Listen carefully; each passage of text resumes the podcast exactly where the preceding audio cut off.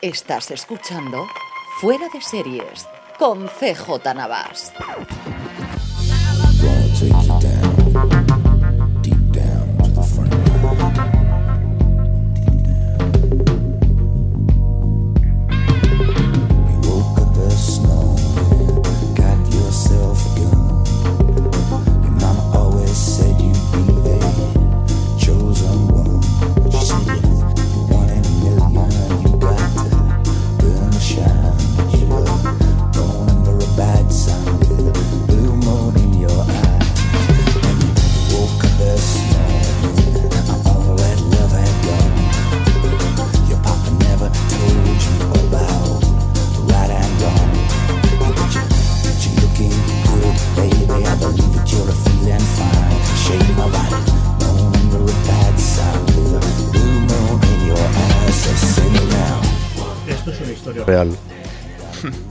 Esto es una historia real.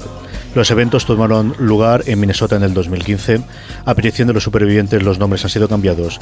Por respeto a los muertos, el resto se cuenta exactamente como ocurrió. Bienvenidos a FDS Review, en el que comentaremos la primera temporada de Fargo y lo poquito que hemos visto de la segunda, algo hablaremos sobre ello, algo comentaremos. Eh, don Roberto Pastor, ¿cómo estamos? Muy buenas, ¿qué tal? Don Juan Galonce. Buenas tardes, ¿qué tal? Muy bien, aquí estamos para hablar. ¿Habéis visto los dos episodios? ¿Habéis visto solo el primero? ¿No habéis visto nada de la segunda temporada? Juan, nada. Yo he Roberto? visto el primero solo. Entonces le putearemos a Juan y le contaremos el primer episodio entero, se lo destriparemos. Sí, ya, a te él. podemos adelantar, Juan, que tienes que verlo. Sí, sí, es justo y necesario. Y a nuestro querido técnico Andrés, que se ha pegado la maratón de ver la primera temporada, pero no ha visto la segunda, eh, de, la segunda, así que contaremos. A eso llegaremos más tarde, como siempre en FCS Review, sabéis que es el programa en el que semanalmente analizamos un episodio, una temporada o eh, una, una serie completa, como hicimos la semana pasada con Aníbal. Esta es la semana en la que vamos a hablar de Fargo, fundamentalmente, como os digo, de la primera temporada y qué vamos a esperar de esta segunda y lo poquito que hemos visto. Y como siempre hacemos en en FDS Review, empezaremos hablando sin spoilers de la serie para después, una vez que pongamos la sintonía, ya en ese momento destripar totalmente lo que fue la primera temporada de Fargo. Como siempre solemos empezar esto, ¿cuándo fue la primera vez eh, que te asomaste tú a esto? ¿Cuándo es el primer recuerdo que tienes tú de Fargo van a hacer una serie, Roberto? Pues creo que fue eh, ojeando la, la prensa especializada. Vi una noticia de que estaban teniendo en consideración hacer la serie de Fargo. Yo había visto la película de los Cohen hace muchos tiempos. De hecho, no he vuelto a volver a verla, tengo que volver a, Muy mal. a revisionarla. Muy mal. porque la vi en su día y me pareció una cosa muy extraña y fascinante. Y cuando vi que se anunciaban que hacían la serie, dije, bueno, pues a ver qué es esto. Esto que es una- no sabía si era una adaptación de la película a la serie, pero no, no era así. Y nada, aparte de ahí, pues solo me quedé esperando hasta que estrenasen y en el momento que vi el primer episodio dije, vale, esto no es la película, pero esto me va a gustar mucho. Juan, ¿qué recuerdas tú de la primera vez que, que te asomaste a van a hacer una serie a partir de la película de los Coen? Lo vi por internet. Y como yo soy muy fan de los Cohen y muy fan de Fargo, dije, tengo que verla. Eh, yo me temí lo peor. ¿eh? Cuando empecé a verla me temí lo peor porque la película de, de los hermanos Cohen en Fargo, eh, de Fargo es brutal. A mí me parece una comedia negra como pocas, ¿no? Eh, sin embargo, cuando vi el primer capítulo de la, de la primera temporada, eh, me pasó como a Roberto, dije, esto hay que verlo hasta el final, ¿no? Y no me decepcionó en absoluto. Yo recuerdo que fue. Hay una tendencia en los últimos dos años y medio, tres años de qué ocurre con las adaptaciones y, qué es lo que. eh, cómo Hollywood, igual que ocurría en cine, pero en series, constantemente buscan nombres ya conocidos para hacer nuevas series o nuevos remakes o precuelas, o es decir, pero al final poder utilizar el nombre. Yo creo que esto fue más o menos en la época en la que se produjo con, eh, con el tema de psicosis, con el utilizar el nombre de psicosis para hacer la serie basada en la, la vida teórica de Norman Bates antes de, de, la, de la película. Y recuerdo eh, esta ser una de las cosas que al principio mucha gente dijo de qué vas a hacer con la recreación, qué leche puede ocurrir. A mí me atrajo desde el principio por el creador. A mí Noah Wiley es un tío que me gustaba lo que contaba, es un tío que seguía Twitter desde hace mucho tiempo y me gustaban las cosas que comentaba. Es un tío que hizo una serie curiosa en NBC hace ahora ya unos 4 o 5 años que se llamaba The Unusuals, que era una entre comedia y drama policíaco muy al tono de comedia negra que después tiene Fargo, ese es el puntito que tiene él, que luego hizo dos o tres fracasos absolutamente sonados en televisión, pero mm, yo, echando la vista al drag, como suelo hacer en estos programas cuando hablamos, es eh, trato de recordar el primer fuera de series en el que hablamos de, eh, de cada uno de estos proyectos antes de convertirse en realidad, y este Hablamos del episodio quinto de la séptima temporada, fue una cosa rara porque la confirmaron justo al final de la temporada y ya cuando estaban con todo el casting, que fue además relativamente rápido todos los nombres que lograron juntar, que ahora hablaremos de ellos entre agosto y septiembre, y yo confiaba en que él podía hacer muy buenas cosas porque al menos él era un tío que tenía claras las ideas, es un tío que lograba convencer año tras año a las cadenas que le diesen dinero para hacer una serie, aunque luego se estrellasen una detrás de otra, pero lleva cuatro años que siempre estrenaba algo nuevo. ¿no?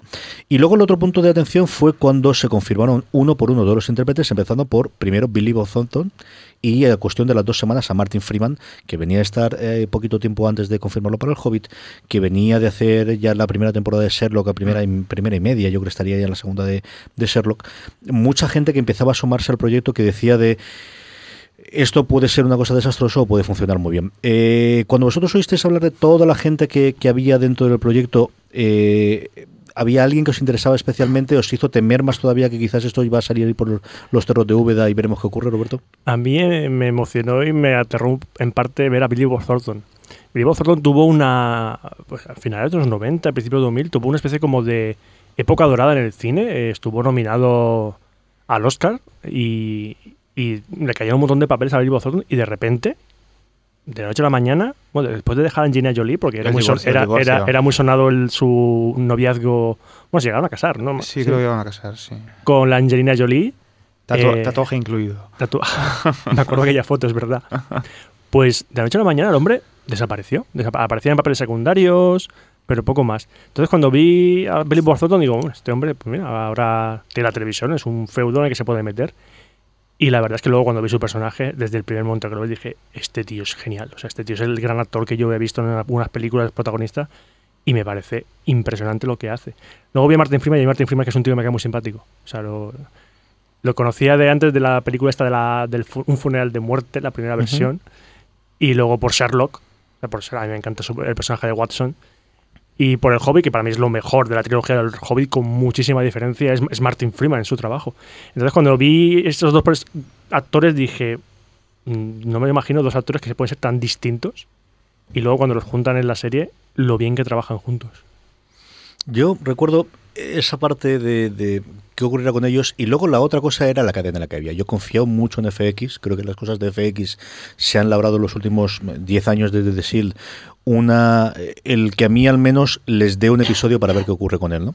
Y luego era eh, la gran apuesta que tenían de seguir el modelo que ellos de alguna forma mm, si no habían inventado, se lo habían perfeccionado y sí que apostaban directamente por él, que era este nuevo modelo de vamos a hacer miniseries que temáticamente tengan el mismo nombre, cambiando los actores uno detrás de otro, como habían hecho con American Horror Story.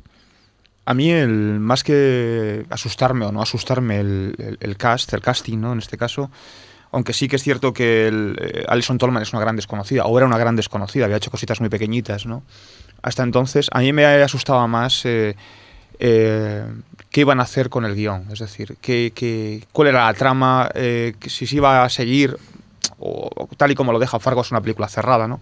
La película de los Cohen, pero si iban a hacer algo parecido, si iban a retomar, iba a hacer un remake, porque no estaba muy claro, ¿no? Y lo que me gustó es que cuando ves Fargo te das cuenta de que es una peli de 10 capítulos. Es una película, o sea, íntegra. Una película con, con una estructura narrativa muy, muy concreta, muy, muy, además muy bien, muy bien diagnosticada o muy bien calibrada desde el principio, con una escenografía súper cuidada, una escenografía de película, más que de, más que de serie. Y, no sé si tenéis la y una banda sonora de película también. de ¿eh? película, de que parece que está hecha por los Cohen. A pesar de que los Cohen son productores, parece realmente que está hecha, que está dirigida por los Cohen. Los Cohen aquí son productores como podemos ser Roberto, tú y yo. O sea, Mm. ellos Bueno, llegaron, cobran todos los meses el, el cheque que hay, firmaron, es cierto que cedieron el, el muñeco, cedieron el, el nombre, pero jamás han aparecido, ni han hecho una rueda de prensa, ni han aparecido nunca por ningún lado, ni por supuestísimo No, pues entonces, se han sugerido alguna vez más, director ¿no? o... Es que yo creo que los Cohen imprimieron tanto de su cine en Fargo que parece que la gente se hace Es- Y es que Fargo, como es. eh, Es que hemos creado un univer- se ha creado un universo es que- Fargo. Es que, lo que has dicho tú, eh, Fargo es un ejemplo de cine eh, de humor negro impresionante. Y es genial, es decir, el humor, el humor negro de Fargo es lo que define Fargo. Y yo creo que lo define siendo la película o sea el- cualquiera de sus temporadas. Pues un, de- un detalle que, ahora que he mencionado lo de Fargo es un universo, eh, en, en, eh, unos últimos episodios de John Oliver, de Last Week Tonight, hice una especie sobre North Carolina y sacaron que en North hay un museo de Fargo, porque dicen que era lo que la gente se sentía orgullosa, era de Fargo, de la película, y habían hecho un museo allí pequeñito. Mm, hay muchas cosas más que quiero comentar de, la serie, desde luego las primeras impresiones, del enlace con la película y todo demás, pero yo creo que sí que eh, para ayer con tranquilidad podemos eh, poner como siempre hacemos la sintonía y a partir de ahí ya volvemos con, con todos los spoilers. Eh, mm, desde luego para aquellos que no lo habéis visto, ir a verla. Es una serie que nos ha encantado los tres, es una de las grandes series de la, de la temporada pasada que pasó con bastante éxito por los Golden Globes, con cierto éxito por, lo- por la parte de los semi, así que esta de verdad sí que no la has visto la primera temporada, sí o sí hay que verla. Ahora sí vamos a poner la sintonía y a la vuelta de la sintonía eh, hablamos con spoilers de la primera temporada de Fargo.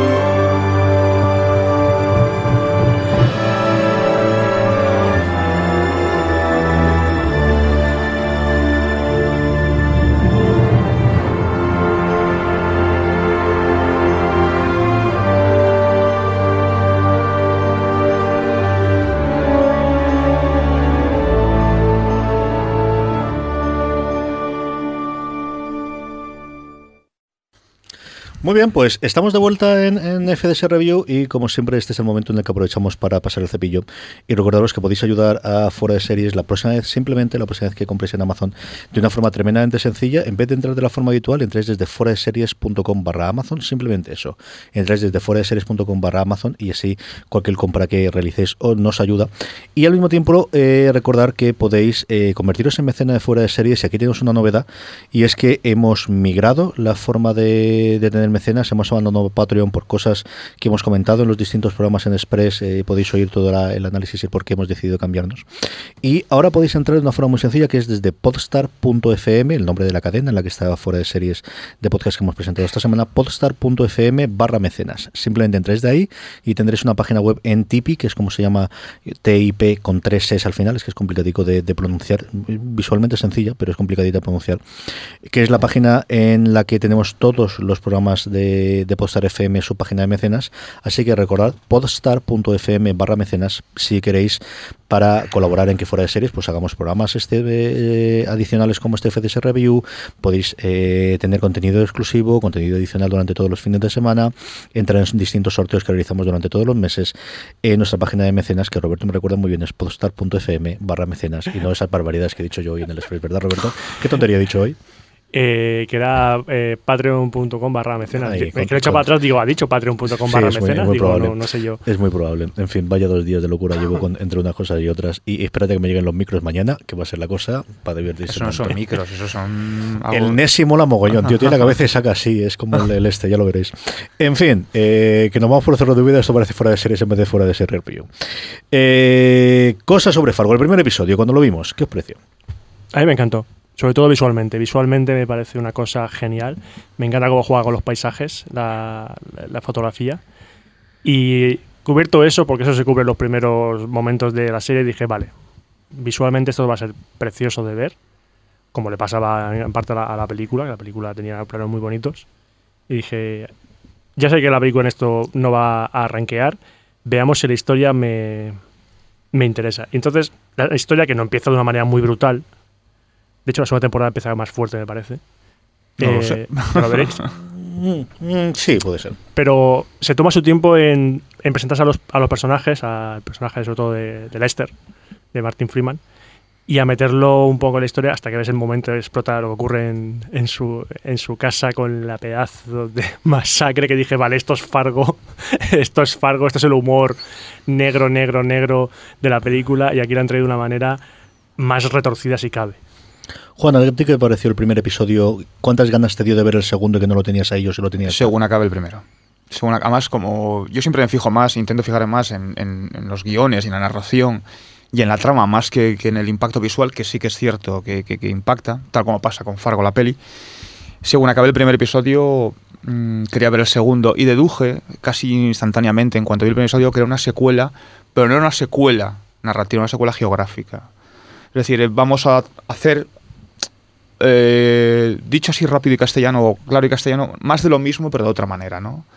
Y al final te, te demuestra que, que sí, que hacen más de lo mismo. Es la misma historia contada con tres, cuatro, cinco matices diferentes y sin embargo lo hace completamente diferente, a pesar de que es, es la misma trama, básicamente, exactamente la misma trama, Sí, o casi la misma trama. En la película, si no recuerdo mal, era el eh, Will H. Macy, su personaje, que es, Es el- Martin Freeman. que es el personaje de Martin Freeman, Hmm. que, se que encarga el, el asesinato de su mujer a, a esa pareja de Imposible. imposible, que es Imposible. Steve Buscemi y Peter Stormer, Es Peter Stover.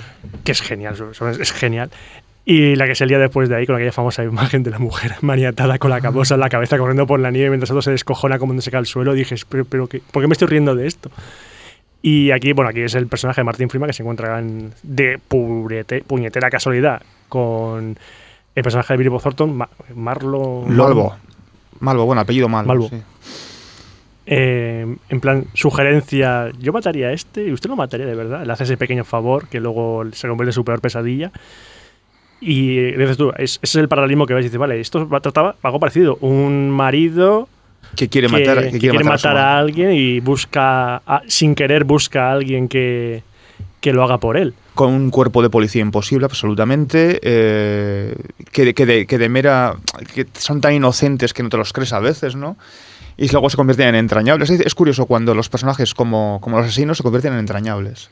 Porque eh, una- un, un personaje que debería ser repulsivo, lo acabas, lo acabas, te acaba enterneciendo. Y un personaje que en principio te resulta entrañable, como es el personaje de Martin Freeman, que es el pobre desgraciado, lo acabas aborreciendo, ¿no? Porque es capaz de lo peor, ¿no? Es, es- es- es muy curioso. Martin Freeman es la peor persona de la serie con diferencia. Es Con decir, mucho, Lord Malvo pero- es el mal. Lord Malvo en determinados momentos incluso es- llega a ser un superhéroe. Es el, el momento... Un, un super diablo. o sea. Sí, sí, es el momento en el que tiene la, la- cuando están los dos investigadores del FBI fuera del coche que se pierden todo lo que hay, que es cierto que es un muy buen recurso lo que utilizan de no podemos gastarnos la pasta en hacer todo lo que hay de fuera y es muy efectivo el que vaya haciendo el travel en la cámara, viendo desde fuera cómo la gente va saltando, los tiros y todo lo demás, pero es cierto que ahí es un superhéroe, es mucho más eh, un, verdad, un, un diablo o Lucifer, una cosa por el estilo en, en la Tierra, ¿no? En esa cosa es distinta de, de la película. Yo creo que capta desde primer momento es un tono similar de la película Sí. haciendo lo propio. Creo que desde el principio le notas, desde luego el humor negro, desde luego el tema de la nieve, desde luego visualmente el que sea tremendamente atractivo, que es una cosa que yo esperaba que tuviesen, y luego personajes mm, que sí que te recuerdan inicialmente y luego se van complicando. Es decir, sí tienes un asesino, pero Lon Marvo es un, pedazo de asesino, no como los dos pobres desgraciados que salen no. en, la, en la película. No, tiene- hay, lógicamente hay variaciones con respecto a la peli. Macy es más un mala sombra y desgraciado que aquí, que este es mala persona. Es decir, Martin Freeman es una cosa, a mí siempre me recuerda muchísimo a eh, Walter White en el sentido de algo le ocurre en su vida que le hace sacar todo lo que lleva dentro. Hasta ahora siempre ha sido un poco eh, apocado y llevado por el este y convencido por la mujer y cuando mm, en el caso de Breaking Bad le ocurre lo que le ocurre y aquí después de matar a su mujer en el primer episodio saca todo lo que lleva dentro y es lo peor del mundo. Es que es un tío realmente ma- mala persona, directamente mala persona. Mm, luego tiene toda la trama. eh, por hablar un poquito de los personajes, yo creo que la gran sorpresa, desde luego, es una tal Alison Tolman que vino de Sí. Chicago de hacer teatro, que nadie sabía dónde estaba y que le da, igual que, que McDormand en la película, el centro habitacional, la- el punto de vista y la gente que siempre te gusta ver. ¿no? Y, eh, y tenía el, el tremendo handicap que tenía que hacer el personaje paralelo al de Frances McDormand en la película, que Frances McDormand ganó el Oscar por ese papel en Fargo. O sea, era un papel Tenía un listón Im- muy alto. ¿eh? Impresionante. La diferencia es que la, la película estaba embarazada, embarazada. No sé si estaba embarazada de verdad, Frances McDormand, o era. No, no estaba embarazada de no verdad. lo recuerdo, creo que no, pero no, lo recuerdo con exactitud. Y, y aquí no está embarazada, pero el personaje es el mismo. Es una, no es la sheriff, es, la, es una policía más de ahí del pueblo, que es muy buena persona, que lo único que Es es. como Frances McDormand, era muy buena es persona. muy buena persona, que tiene a su padre trabajando en la cafetería, que tiene una vida sencilla, pero le gusta hacer su trabajo. Entonces, cuando está investigando y hay algo que le mosquea, pues insiste. Ahí tiene la contrapartida del personaje de Bob Odenkirk, que dice: Mira, chica, ¿para qué te vas a molestar? Si esto Es no es nada, deja, ya está cerrada, déjame en paz. El típico po- policía vago que, que al principio lo odias porque dices, no lo deja trabajar, pero luego ves que el hombre descubre que está equivocado y le pide perdón y dice, oye, tenías razón tú. No es el típico personaje que luego em, Se mantiene se, sus se mantiene, 13, o sea, sí. es eh, rencoroso por hacia ella por haberse haberle demostrado que estaban equivocados, sino el hombre dice, no, mira, tenías razón y te voy a ayudar.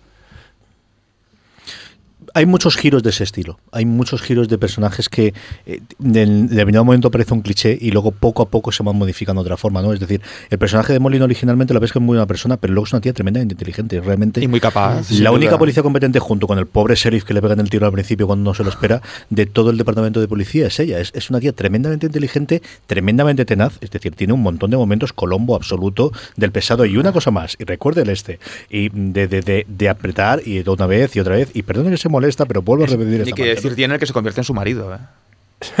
Eso, eso es, eh, es, es- Mira, es el- la, inocencia personificada. A mí el personaje de su marido, el de, el de Colin Hanks, que yo creo que es el personaje que menos evoluciona, porque lo ves que empieza como una versión masculina de ella. Pasa O sea, de, de- de- de pretendiente a marido, es su pero, evolución. pero, en sí. otra- pero es que luego ves que es ella la que, ma- o sea, la que manda, pero no sin obligar, sino que él descubre que dice, oye, que, que esta chica es más inteligente que Y yo. me siento más cómoda, sí. Es decir, yo prefiero que ella vaya con la iniciativa y yo voy detrás. Las escenas Y- que tiene con, al principio con Billy Bob Thornton son, son, son únicas. Es decir, ese, ese, ese contrapunto entre la inocencia más absoluta y la maldad más absoluta, ¿no? A mí me parece muy, muy, muy acertado. El casting está muy acertado, la verdad es que sí. Y Billy Bob Thornton, de- desde luego, es el papel. Yo recuerdo haberlo visto él en la versión cinematográfica de Friday Night Lights, que hicieron una versión en cine que después es la que de alguna forma lograron convencer, porque parte del equipo creativo de ese es el que fue a hacer la, la serie, el primer episodio, luego se largaron, tuvieron otro runner posterior, eh, trajeron a Aka Teams, pero él hacía del, del entrenador, de Coach Taylor, eh, no del ficcional de la serie, sino del real, basado en el libro de Bill Lindsay. Eh, es lo último que recuerdo y me gustaba mucho cómo lo hacía, pero aquí además es que se nota que el tío disfruta con el papel. O sea, disfruta cuando hace de Malvo, disfruta cuando Malvo se hace pasar por distintos personajes a lo largo de la serie, cuando hace del predicador, que cuando va a confesar al, al, al, al, al- este de policía, cuando lo detiene la primera vez y hace pasarse por el predicador, es un momento realmente Yo creo que ese es el momento que ves que el personaje de Malvo y, y Billy Thornton en, en compañía dices, qué desgraciado es este personaje y qué bien hace Thornton porque es que automáticamente no se cambia de registro, que cambia de personaje en un momento. Me parece increíble lo que hace. O la escena del ascensor. Esa escena es, me parece maravillosa, la escena del ascensor. Y cómo lo hace de bien él. Y la escena que, es- que está que entra en la oficina, que está este hombre que mira el pasillo, ve que no hay nadie, se asoma otra vez y está al fondo y dice, ay mierda, ay mierda, ay mierda. Y se va acercando, se va acercando. El tío entra, coge el tío de la corbata y lo empieza a arrastrar por todo el edificio y nadie hace nada y a él le da igual. Es que es un humor muy negro, muy negro, muy negro. ¿eh? Es un teaser buenísimo ese. En cambio, a mí hay una parte de la serie que, eh, de hecho, mira que llevamos hablando 20 minutos de ella y no volvemos a hacer, que en determinado momento parece tremendamente importante, que es el enlace más directo con la película cuando tienen lo del el, cacharro de, de la del picar la nieve, que es todo lo que ocurre con Stavros Milos, con el personaje de Oliver Platt, que aparece de repente, que es, como digo, el enlace de este es el cacharro rojo, que además lo tenemos ahí en la, en la pared, que te cuente después cómo encontró el dinero de la película posteriormente, y sin embargo después desaparece totalmente de la serie y nunca te vuelves a acordar de ella. De la serie hablas de la relación de los otros cuatro personajes, de la confrontación entre Billy Bob Thornton y Martin Freeman cuando después cuando se vuelven a encontrar en Las Vegas, la relación con la policía y toda esa trama yo no sé si es porque necesitabas algo más para los 10 minutos, si no llegó a funcionar. ¿Vosotros qué os pareció? El, toda la trama del rey de los supermercados y el encaje que tiene después con la serie. A mí al principio no, no me generaba ninguna opinión, pero luego cuando lo juntan con el personaje de Billy Bob Thornton, le da mucha vida. Es decir, cuando la relación de Billy Bob Thornton con el personaje de Oliver Platt es, es que parece ser que eh, es otro ejemplo de que Willy por ejemplo parece que esté jugando con todos los personajes de, de ese universo y a Oliver Platt le hace casi la vida prácticamente bueno, Sí, imposible. es que es O así. sea, imposible. Cuando coge al, al otro tío para hacer el chantaje y luego al final se, quiere- se, se tiene que cargar a todos porque ya está harto de todo, se aburre. que es justo antes de que cuando pega el salto temporal en la serie. Pero a mí, a mí Oliver Platt es un tío que me, me gusta mucho lo que hace. Oliver Platt siempre ha hecho secundario, siempre, siempre, siempre. Yo es que nunca he visto a Oliver Platt haciendo algo destacado, pero siempre lo ves de secundario y siempre hace un secundario parecido al de Fargo. Es el secundario, el gruñón, el jefe, el... Yo creo que salvo cuando hizo de Portos en los tres mosqueteros aquellos que salía Kiefer Sutherland, Tiempo A. tiempo A, tiempo A, salvo, nunca lo había visto un personaje mm, que no fuese un, un gordo gruñón, que básicamente lo que haciendo. Y por eso a mí me parece que su personaje en Fargo es el más eh, estereotipado. No sé si es por culpa de Oliver Platt o por el propio personaje, como está escrito. Pero a mí, o no es un personaje que dije, madre mía, qué mal está este personaje, pero no me pareció lo, lo más destacado de la serie. Yo creo que es otra muestra más de, para dar para dar otra arista más al personaje de Billy Bob Thornton. Es decir, para, para presentarlo como el que domina la situación, el que llega al pueblo y domina el pueblo, ¿no? Llega al llega a todos los personajes y todos los personajes están mediatizados por él. Y no me pareció nada excepcional tampoco. Es decir, podía haber sido Oliver Platt, yo creo, como podía ser otro, otro, otro actor. Es decir, no tenía nada de par- Yo creo que la subtrama esa no tiene nada de particular. Eh, puede ser que es un ejemplo típico de casting. Mira, tenemos un personaje que es un, un jefe cabrón gordo y pensamos, mira, Oliver Platt, porque siempre hace eso. siempre hace eso. Yo creo que te da un sentido para que durante cuatro o cinco episodios y están pasando otras cosas alrededor, eh, eh, puedas ver a Malvo y puedas ver lo que es capaz de hacer Malvo, ¿no? Pero se queda, eso no es algo relevante para la historia general, es algo que va aparte, eh, tiene, mm, no sé, para mantenerlo durante ese tiempo. En una serie que tiene eh, secundarios para mí eh, memorables, ¿no? Hablaremos al final de Keith Carradine porque así enganchamos ya con la segunda temporada hablando un poquito de Luz Overson, pero tienen, por un lado, las dos parejas que hay de criminales, el, señor Grange y el señor Números, el, Mr. Numbers, que es eh, Russell Howard, que hace de, de el, el sordomudo, y por otro lado, Adam Goldberg como Mr. Numbers, que es alguien que ya trabajó con Noah Hawley en en The Unusuals, que es un tío que a mí me gusta mucho, me gustaba desde Friends cuando lo vi haciéndole el compañero de Chandler en su momento, y ahora por ejemplo en- en- hay una serie, eh, eh, una comedia americana que sale también de, de es un tío que a mí me hace gracia, no puedo evitarlo, es un tío que a mí Yo me gusta. yo es que ese hombre lo tengo grabado en la cabeza por salvar al soldado Ryan. Su personaje Salvador, Salvador al soldado Ryan Hmm. es, es- es genial. Ese judío. Ese judío. Y es una pareja de, de- de- A mí me gusta mucho la presentación que tienen los dos. Es el momento más duro, es cuando ellos se equivocan de quién es el malo y lo congelan vivo allí en el- metido en medio del hielo. Y luego están muy involucrados en una de las, para mí, mejores escenas de la serie, que es el tiroteo Sí. en la niebla. En la niebla, sí, sin duda. Esa escena es impresionante, el tiroteo de la niebla. Una escena que juega perfectamente con el escenario. No sé si se- sería también por tema de presupuesto, pero lo de la escena de la niebla, cómo juegan con, con el que estés en la calle a plena luz del día y no puedas ver más allá de un metro de distancia para hacer una escena de tiroteo que estás acongojado porque dices, no sé quién está delante, no sé si el de delante, esa sombra que se ve, ese perfil- esa silueta es de alguien que quiere matarle o no. Lo de la niebla es un recurso súper utilizado. O sea, vosotros acordáis, me salgo un poco de Excalibur, Sí. La película de John Borman, Sí, sí. la escena final, que es la batalla final, eh, está rodada con. Es una escena. O sea, es, un- es una escena de una batalla campal, ¿no? Entre caballeros, infantería y tal. Está rodada con 12 personas. Claro, ahí el- Y jugando con la niebla. Es decir, claro, es decir, hasta donde. Como recurso es, es fantástico para poder simular, para poder falsear. eh, una situación que con, ot- con ot- con ot- con otras circunstancias tendría que ser carísima, ¿no? Sin embargo, aquí en Fargo, por ejemplo, lo hacen y, y juegas con el sonido, básicamente. Yo recuerdo de, de tenerme en tensión, de algo que Sí. es, no es fácil que ocurra a día de hoy que me tenga en tensión ni en una sala de cine cuando voy, las poquitas veces que voy y estoy concentrado en ello y no estoy en otra cosa, eh, me es difícil que lo consiga. En casa, con 800 millones de distracciones, 400 cosas alrededor, es algo extraño. Yo los dos últimos recuerdos que tengo de los últimos años de estar en tensión, la otra quizá fue más todavía que aquí en Fargo, fue la escena en Breaking Bad, terminando la última eh, temporada de la conversación con la mujer en, en, en de señor, me saldrá el nombre, de Ramses, oh, de Ozymandias. Ah, La escena del, del este con los con, lo- con la mujer, el hijo y, y Walter White y esta escena de la niebla. yo sí que estaba en tensión de no sé qué ocurre, necesito saber qué ocurre y por dónde va y a quién le van a pegar el tiro. Este Además, juega con el hecho de sabiendo que es una miniserie que termina, le puede pegar el tiro hasta el protagonista. Es decir, si esto el año que viene tiene que volver a tener y tiene que ser Alison Torman, no va a seguir. Pero aquí te da esa libertad de ¿y por qué no se van a cargar al protagonista? Más secundarios. El otro que a mí me gusta mucho, me gusta mucho porque me gusta mucho su serie eh, de sketches en Estados Unidos que ha terminado ahora porque además empiezan a tener una carrera como actores independientes muy chula. Son los dos agentes del FBI que hacen Keegan Michael y Jordan Peele. Uno hace Web Pepper y otro Bill Batch. Eh, me gusta mucho, una vez más, el, el arco que tiene, ¿no? Se podría haber quedado solamente en el recurso gracioso de cuando Lon Mambo le hace la jugada en el coche y los degradan y ahí haberse olvidado, pero los vuelves a retomar después y luego tienen mucha importancia al final de la serie. ¿A vosotros os gustó? ¿Os pareció divertido? ¿Os gustaron cómo estaban ellos dos?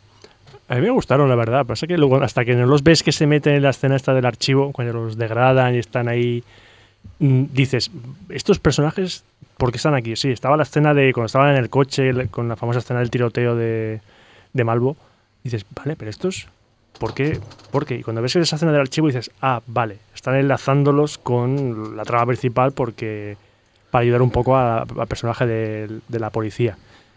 En- entonces, hasta ese momento, no es que me pareciesen excesivamente graciosos los personajes, me, me parecían simpáticos. La química entre los dos sí que me pareció tremenda. Entre, ellos dos, se nota que, dices tú que, que tienen un programa de sketches, eso, eso lo explica que, que los dos trabajasen tan bien juntos.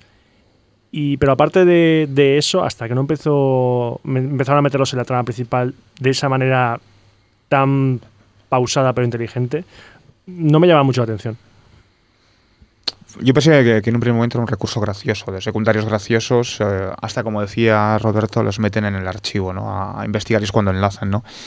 Impagable la escena del tiroteo, cuando están los dos afuera. Yo, esa es de las, para mí de las mejores escenas que tiene la serie. Y quizás, no sé, eh, no sé por qué no podrían sa- salir más adelante, ¿no? En la segunda temporada, igual, ¿no? Se quedaron ahí. Eh, es que tienes que ver la serie, para. no podemos decir nada. No, hombre, Pues nada. menos el, el cuándo ocurre sí que lo podemos contar y se lo vamos a contar de Sí, todas formas porque sí. esa sí que es Voz Populi y, y lo hemos comentado ya. Más personajes. Greta, a mí me gusta mucho la relación que tiene Grimley, que tiene eh, el hijo de, de Tom Hanks, Connie Hanks, con su hija. Me gusta mucho la relación que después tienen de, de matrimonio de los tres bienvenidos. Me gusta incluso muchísimo la relación que tienen de abuelo-nieta, no sanguíneos, pero el momento cuando tienen la escopeta de estoy aquí para protegerte.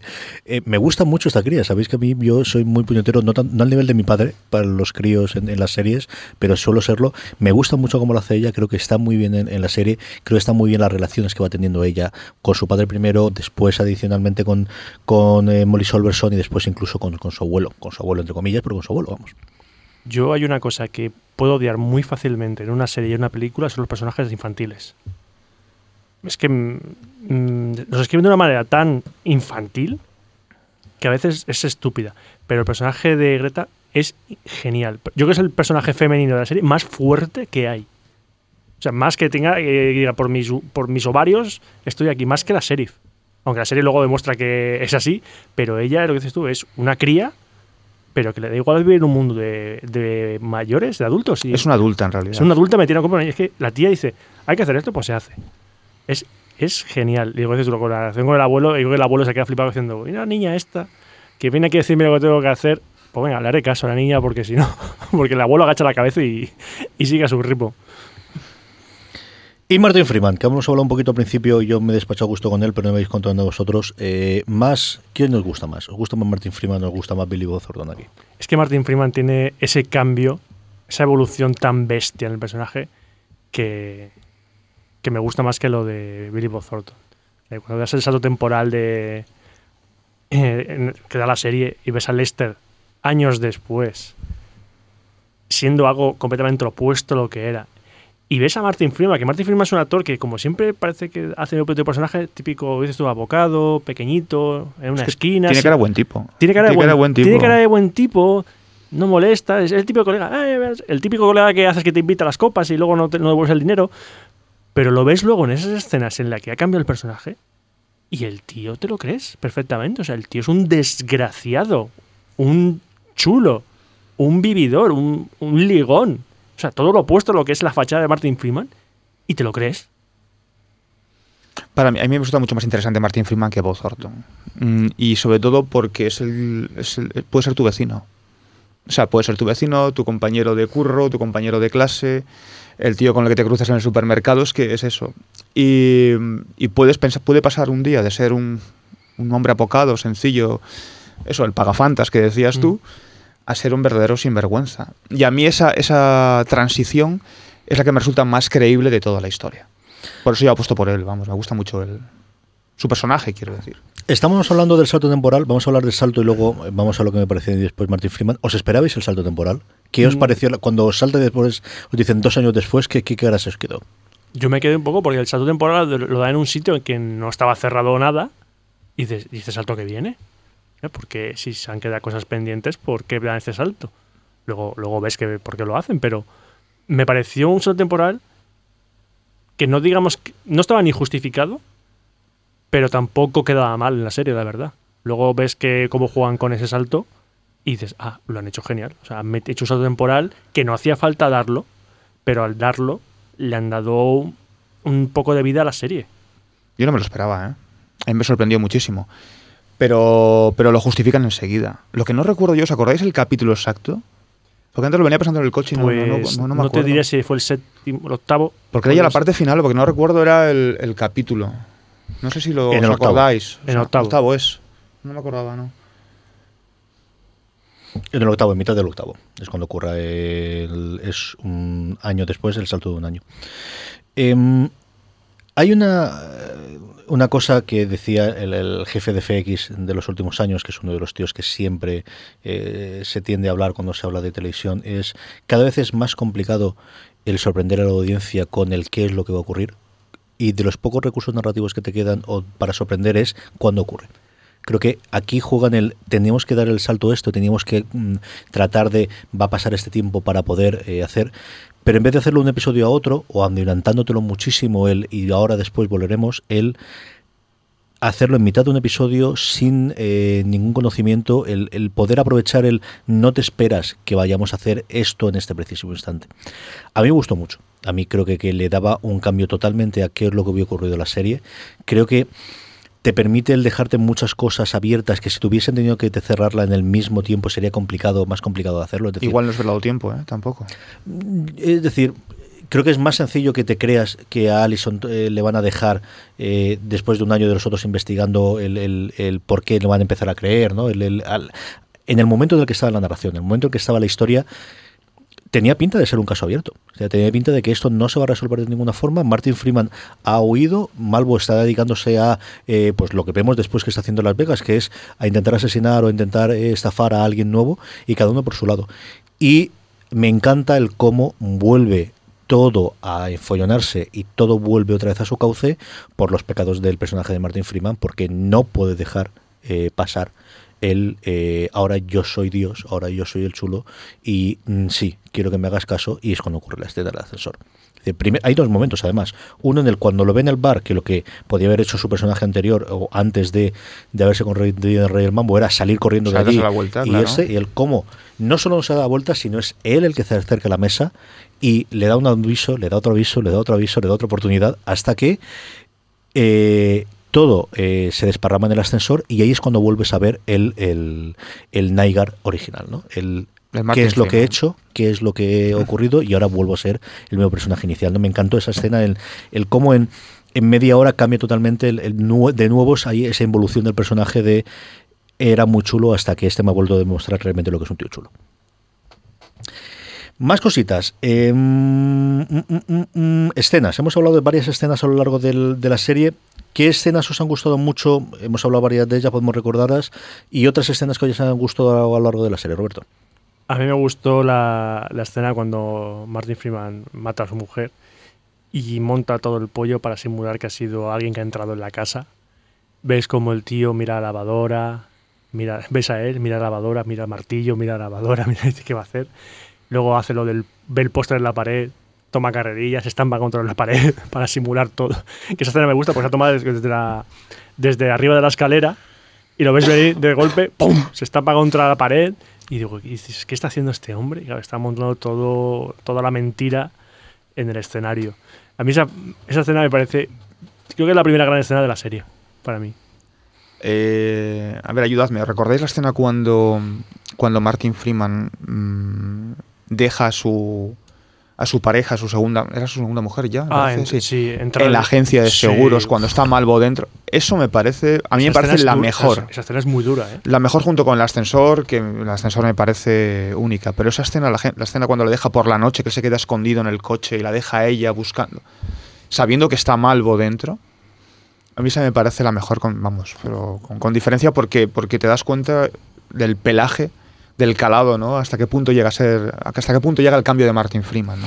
Yo estaba recordando esa escena precisamente cuando Roberto hablaba de la suya, porque es el, cómo va evolucionando, ya no solo el personaje, sino la interpretación que tú haces de ella. Eh, Cuando es la primera vez cuando mata a la mujer es una escena graciosa.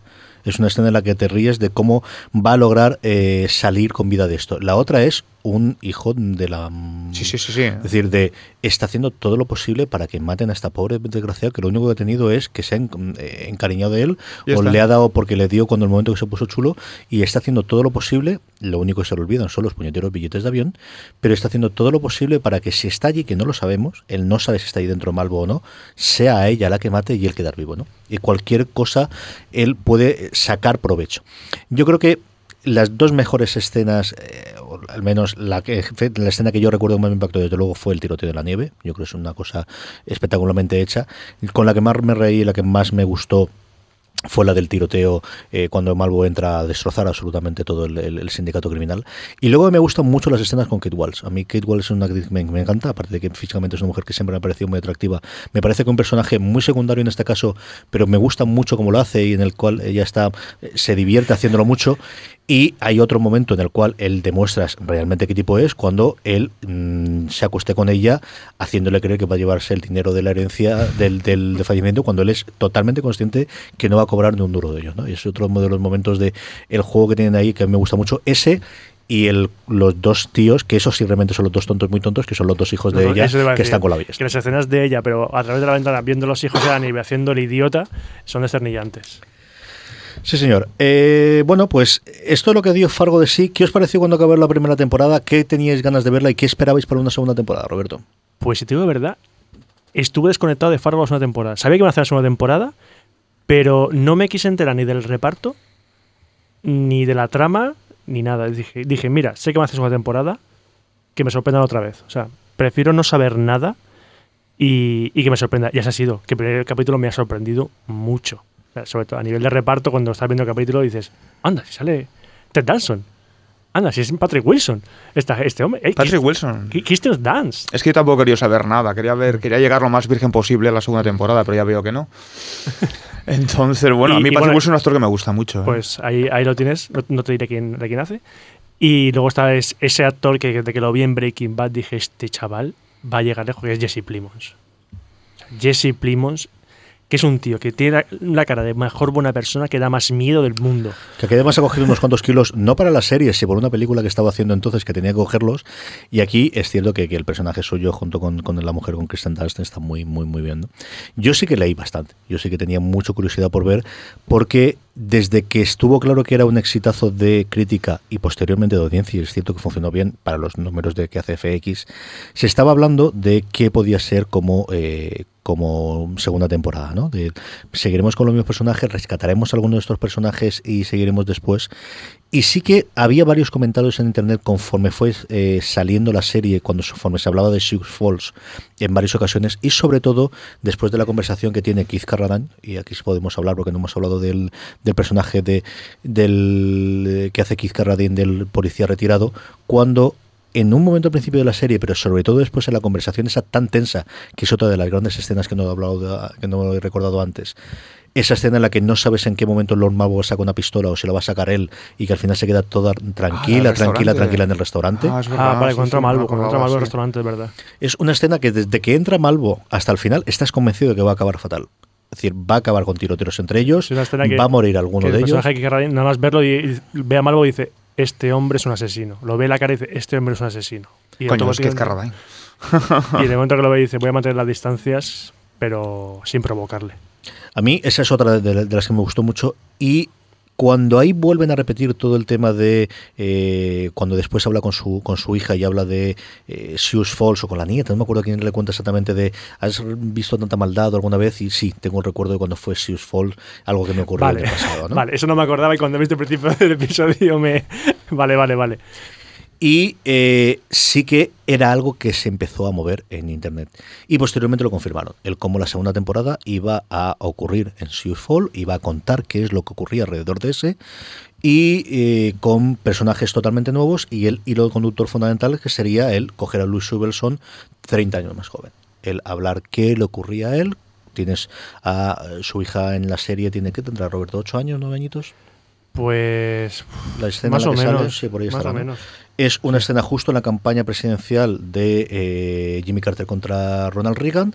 De hecho, tendrá bastante papel el este, sin contar lo que ocurre. Que no vamos a contar la primera escena, sí que no lo vamos a contar, Roberto. Vamos a hablar un poquito de la. Te del- juro, que nada más empezar el episodio dije... Está me- muy bien. Cuando empezó el episodio dije...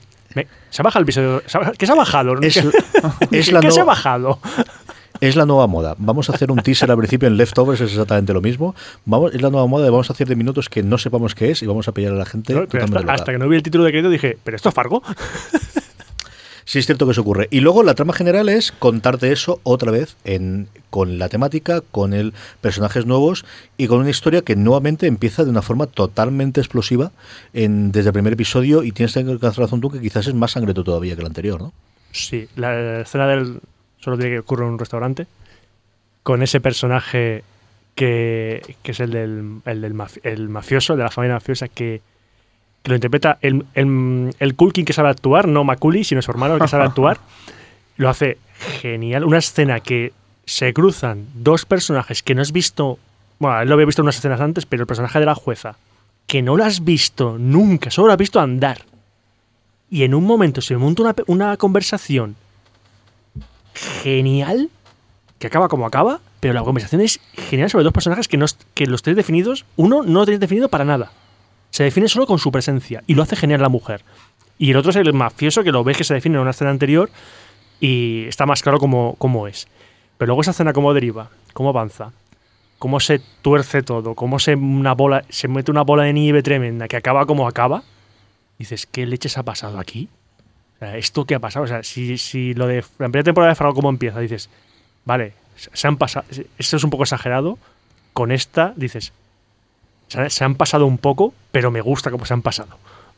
Hablemos, porque sí, no es nada, es un relativo spoiler, ¿no? De, quiénes son los protagonistas, pero vamos, ahí podemos hablar. Vamos a hablar del cast, porque además no todo el mundo hemos visto ya en, en la serie, ¿no? Eh, los que dan como protagonistas son Kristen Dunst y Jesse Plemons, que es una parte de la historia. Eh, por otro lado, Patrick Wilson y Ted Danson hasta cierto punto, que hacen de eh, eh, suegro y, y yerno en, la serie. Eh, Gene Smart, que hace de la cabeza visible de un sindicato del crimen local en Fargo, que veremos qué es lo que ocurre con él, que tiene tres hijos, tonto, tonto y muy tonto, que son los que comentaba antes Roberto. Y, y su marido, su marido Otto, al principio le vi la cara y dije, este hombre me suena de algo, claro, eso me salía en Battlestar Galáctica. Un poquito solo, salía solo un poquito en Battlestar Galactica. Digo que yo, es que- madre mía, uno de los mejores personajes de Battlestar Galáctica. Sí, señor, sí, señor, ahí estaba el comandante.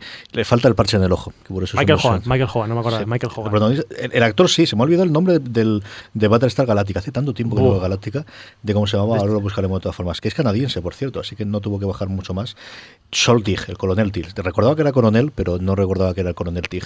Y luego, más gente que hay que por aquí en medio. Tú has hablado de, de Kieran Culkin, que es uno de los hijos, el más pequeño.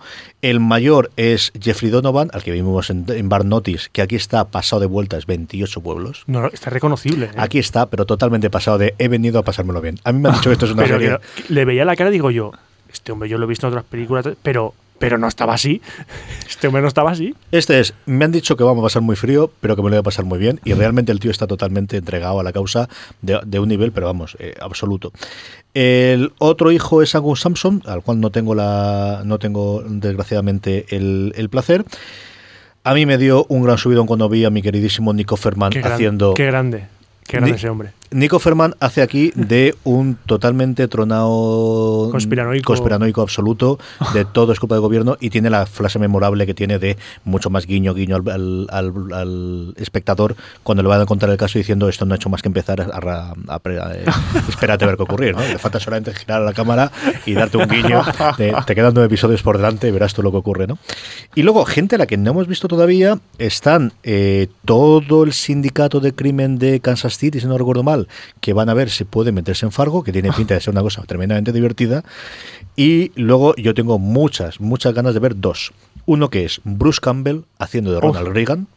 Bruce Campbell de No, Ronald Reagan. eso no lo sabía. Bruce Campbell haciendo de Ronald Reagan. Eso, eso promete. ¿No has visto el póster? Si te No. fijas en la escena en la que están en, Sí, hay un el- de en los veteranos, porque una de las cosas que a mí me gustó mucho es los dos, el comportamiento que tienen tanto Ted Danson como eh, Patrick Wilson en el crimen es una cosa tremendamente profesional. Es una cosa un poquito cafre lo que ocurre, ¿no? Pero es una cosa muy profesional y luego los dos se revelan que uno estuvo en la Segunda Guerra Mundial, el otro estuvo en Corea. Entonces esto no es que estén totalmente in- insensibilizados. Insensibilizados. Eh, ahí estamos.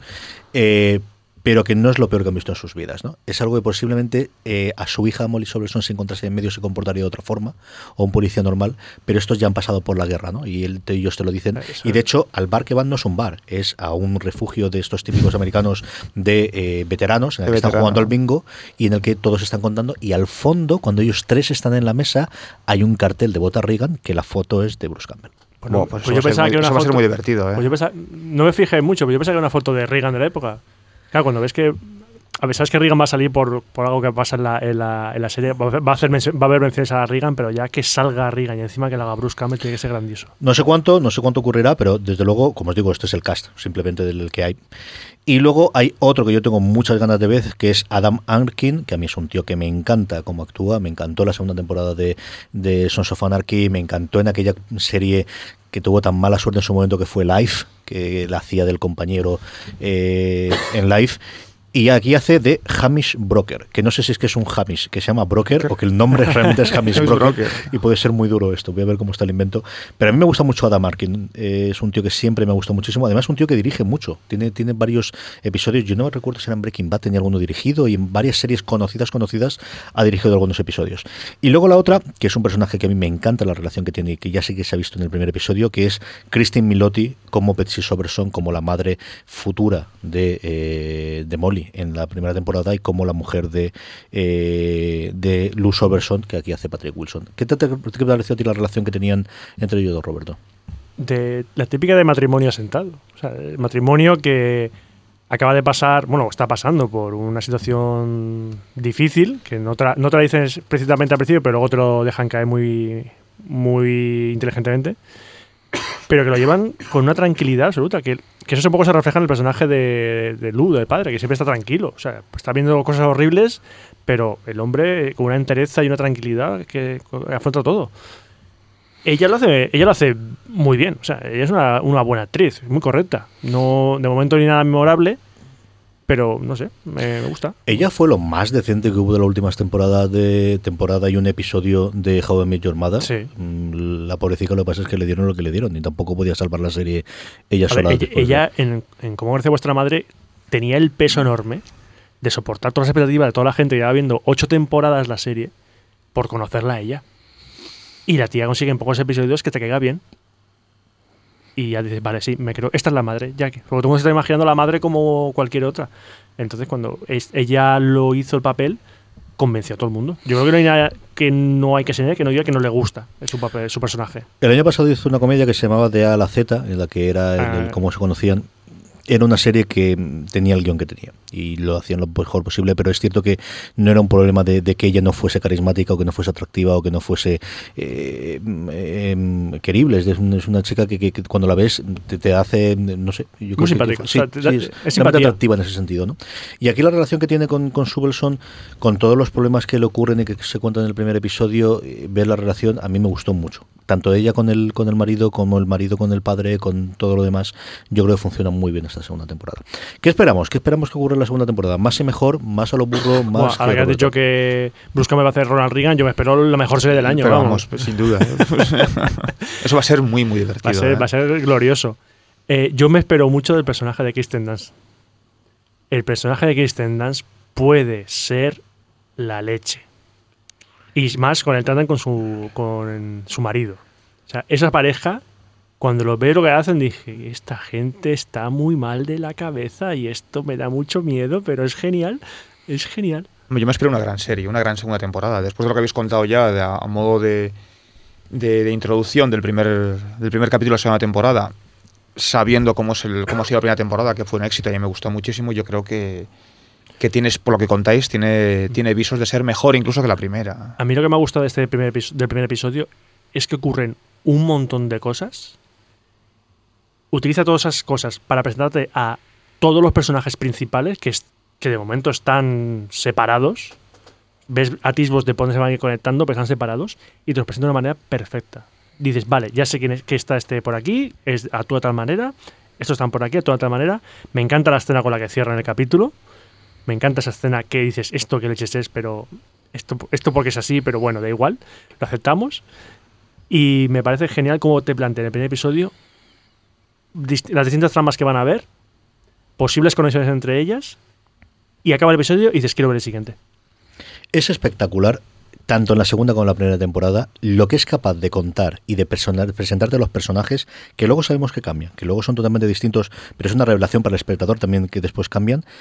En una serie de cuarenta y tantos minutos, ¿no? El, cuando uno se carga los pilotos de eh, procedimentales en- de series en abierto, acaban los 44 o 45 minutos de cada uno de estos episodios y dices, bueno, tengo una trama general, cuatro o cinco explosiones, una escena de acción y ¿qué sé de los personajes? Cero. Como Es- cuántico, ¿no? Dices más o menos. ¿no? Efectivamente. Es personaje 1, personaje 2, o personaje 3, o personaje 4, o Blind Spot, o cualquiera de los otros. ¿Qué sé de ellos? Absolutamente nada. ¿Me atrae? No. Tiene un eh, trama detrás, que es la que se supone que tiene algo misterioso que te puede enganchar, y ya está. En Fargo, tanto la primera temporada como la segunda, tienes un mínimo siete personajes totalmente claros. Tienes en todos al menos una escena impactante, tanto en el primer episodio de la primera temporada como de la segunda, realmente elaborado y realmente im- impactante.